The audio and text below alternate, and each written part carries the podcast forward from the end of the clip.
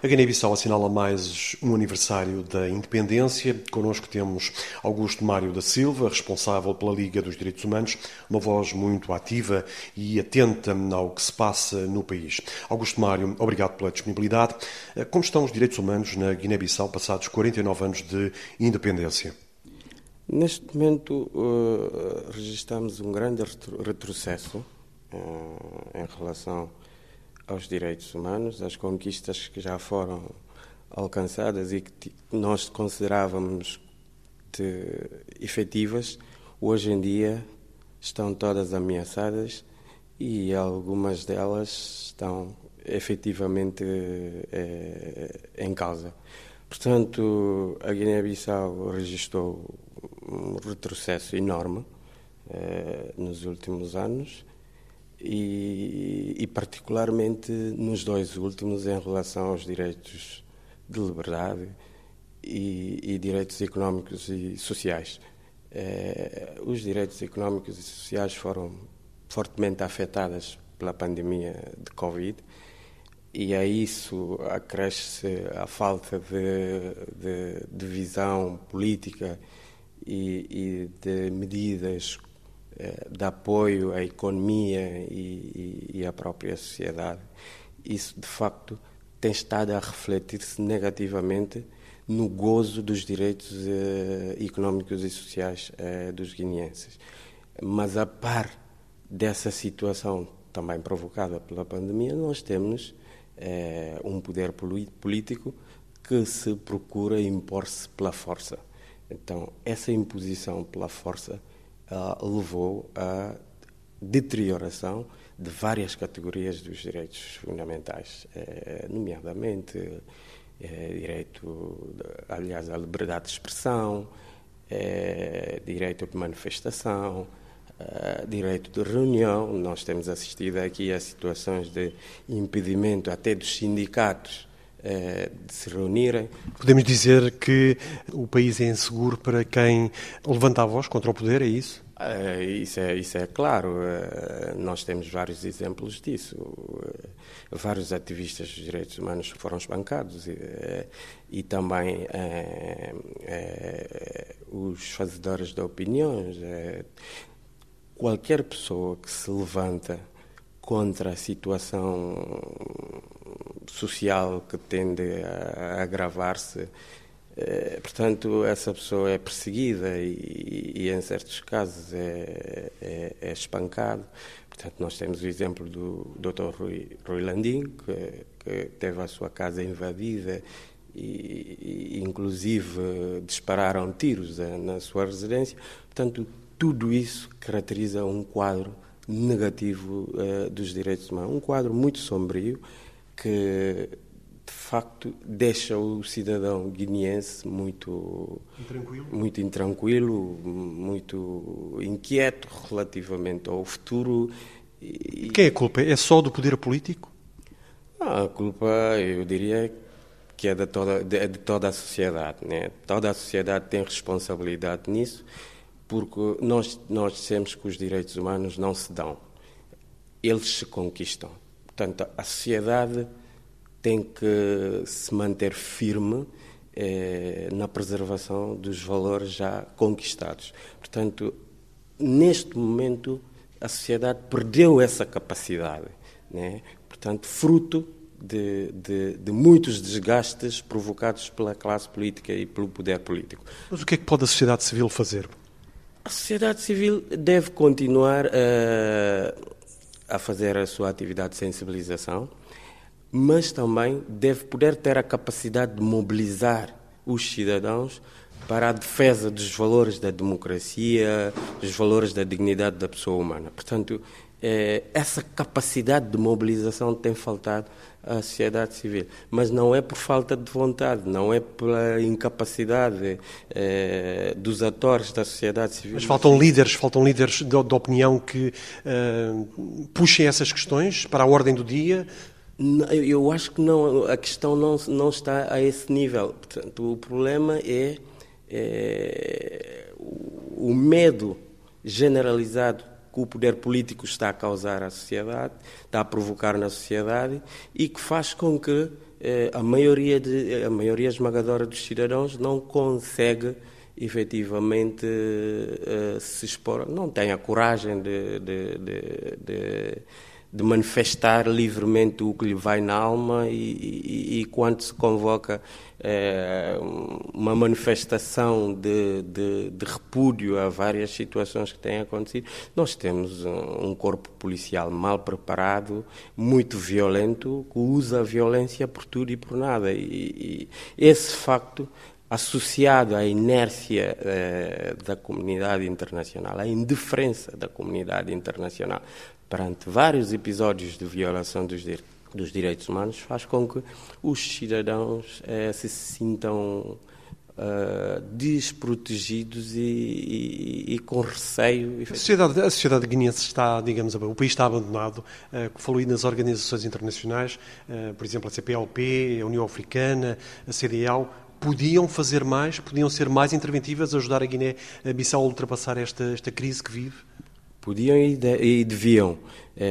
A, a CDL, sobretudo, que é uma organização que está muito aquém dos objetivos da sua criação. A CDAO está a transformar-se no mero sindicato dos chefes de Estado, uma organização que só, só está para defender os interesses eh, dos chefes de Estado e do governo, portanto, colocando de lado os interesses dos povos que compõem a própria CDAO. Portanto, a CDAO eh, está a desvirtuar o, o, objetivo da sua criação, está a passar à margem daquilo que é o desafio contemporâneo eh, de, de, de, construção eh, de uma sociedade solidária entre os diferentes povos eh, da.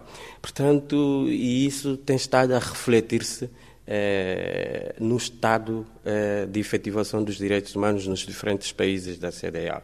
Eh, não é só na Guiné-Bissau, mas nós temos violações graves dos direitos humanos no Mali, na Guiné-Conakry, no Burkina Faso, e em tantos outros, no, no, no Côte d'Ivoire e em tantos outros países da CDAO, e a organização tem se revelado impotente para, ou até indiferente a, a, todas essas situações. A CDAO só intervém para salvaguardar a situação de um ou outro chefe de Estado que eh, eventualmente esteja em apuros. Portanto, nós pensamos que o, a atual liderança o, do, dos Estados da CDAO devem, deve reponderar eh, a sua intervenção na esfera da comunidade para efetivamente devolver à, CDAO aquele, aquela, aquela dinâmica e aquela aspiração que norteou a sua criação. Augusto Mário falava há pouco da, da, da, da polícia violenta que uh, a Guiné-Bissau tem, que bate por tudo e por nada. Um, quando nós olhamos para aquele alegado golpe de Estado que houve no início uh, de, deste ano, acho que se levanta uma questão. Afinal, quem é que manda na Guiné-Bissau? O poder político, os militares, uh, o tráfico de droga? O que é que se passa aqui? A Guiné-Bissau, infelizmente, nos últimos, nos últimos anos, é, tem se transformado numa placa giratória do tráfico de droga. E nós já assistimos aqui a vários escândalos eh, relacionados com o tráfico de droga, desde o poder judicial que não tem que não tem tido capacidade de eh, perseguir e punir eh, os, os, responsáveis pelo tráfico. E em certos casos o poder judicial acaba por ser arrastado pelos interesses eh, obscuros eh, íncitos a toda essa eh, prática ilícita. E, e nós temos um poder político frágil e umas forças de defesa e segurança muito muito mal organizada, mal estruturada. Portanto, tudo isso contribui para o ambiente de caos que se vive que se vive no país. Portanto, é, não se pode decifrar tão facilmente uma linha de comando. Então, há vários polos de comando, várias esferas de decisão é, que acaba por uh, afetar a segurança pública, a paz pública e, e, e própria, o próprio funcionamento dos órgãos de soberania. A Guiné-Bissau, enquanto Estado de Direito, está ameaçado? Está fortemente ameaçado, isso, isso é visível. Uh, só para lhe dar um exemplo dessa ameaça. Uh, nós temos uma situação de algumas pessoas detidas na sequência de de,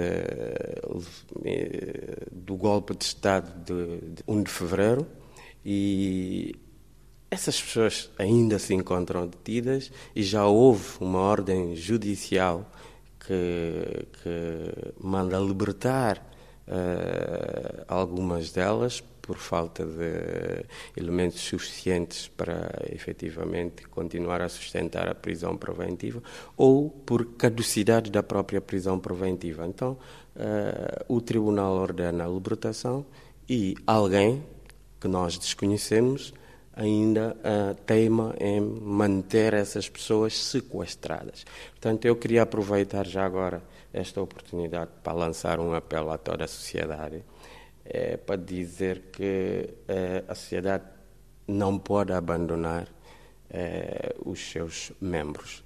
A situação é, das pessoas detidas é difícil. As organizações humanitárias não têm tido acesso a, a, essas pessoas, a sociedade civil não tem tido acesso, nós não sabemos como é que elas passam nas celas quais são as necessidades especiais de cada, de cada uma delas. Portanto, há uma situação de eh, total eh, privação eh, das pessoas eh, de contacto com eh, entidades humanitárias ou com organizações dos direitos humanos. Portanto, é preciso prestar uma atenção especial eh, à situação dessas pessoas e apelar às autoridades para a necessidade de garantirem eh, o gozo dos direitos fundamentais a todos eles. Porque o facto de se recair suspeita sobre alguém, ou mesmo em casos mais evidentes, onde quando houver a condenação, portanto, essas pessoas ainda têm direito de serem tratados com o mínimo de dignidade que a lei, a lei, a lei impõe. Portanto, não estamos a ver eh, esse tratamento e é preciso que a sociedade em geral, de facto, eh, preste atenção a essa situação e, e, e, e procura colaborar com, com, com as autoridades e, e pressionar também as autoridades para efetivamente cumprirem a decisão judicial e respeitar os ditames ou os padrões internacionais eh, dos direitos humanos sobre os reclusos. reclusos. Portanto, a Guiné-Bissau faz parte eh, do Concerto das Nações, é signatária de vários acordos internacionais e convenções internacionais que dá uh, proteção ou que consagra direitos fundamentais para as pessoas em diferentes circunstâncias. Então, é importante que o país respeite eh, esses, essas convenções internacionais para que efetivamente possamos ser elegíveis eh, como países país respeitador dos direitos humanos. Caso contrário, continuamos numa situação eh, de degradação da condição humana, o que de facto não, não abona para a imagem e prestígio do país. Obrigado, Augusto Mário. Obrigado, eu.